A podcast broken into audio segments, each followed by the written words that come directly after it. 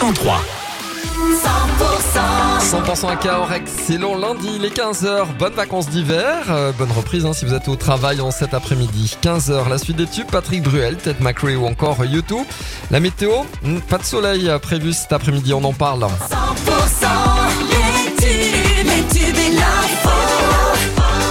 100% La météo dans le Lot, c'est juste après l'info en région avec Thomas Naudy sur 100%. Bonjour Thomas.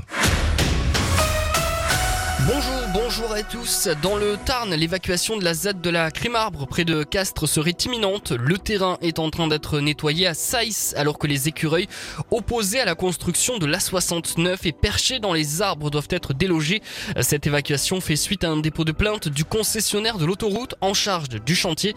Sur place, l'abattage des arbres devrait ensuite reprendre.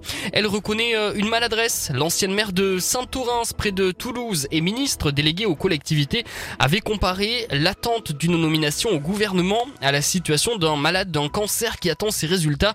Ça a suscité la polémique et une vague de critiques. Dominique Forel a plaidé la mauvaise interprétation de ses propos. Le maire de Perpignan, Louis Alliot, lui, a estimé ce matin que le Rassemblement national avait sa place à la panthéonisation de Missak Manouchian, une cérémonie prévue mercredi. Le, ce week-end, Emmanuel Macron, lui, avait estimé que l'extrême droite serait, je cite, inspirée de ne pas être présente. Les actions des agriculteurs se multiplient depuis euh, quelques jours dans la région. Regain de mobilisation à une semaine maintenant de l'ouverture du salon de l'agriculture. Euh, Demain, c'est la coordination rurale du Gers qui participera à une action interrégionale contre les importations agro-industrielles. Les agriculteurs se rassembleront euh, dès 8h à Villecontal sur Arros. Ils passeront ensuite par Tarbes pour rejoindre euh, Pau. La Tour Eiffel fermée à partir d'aujourd'hui en raison d'une grève reconductible. Les syndicats dénoncent la gestion financière du site.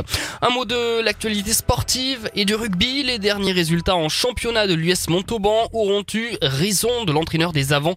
L'USM Sapiac a décidé euh, d'écarter Florian De son poste d'entraîneur.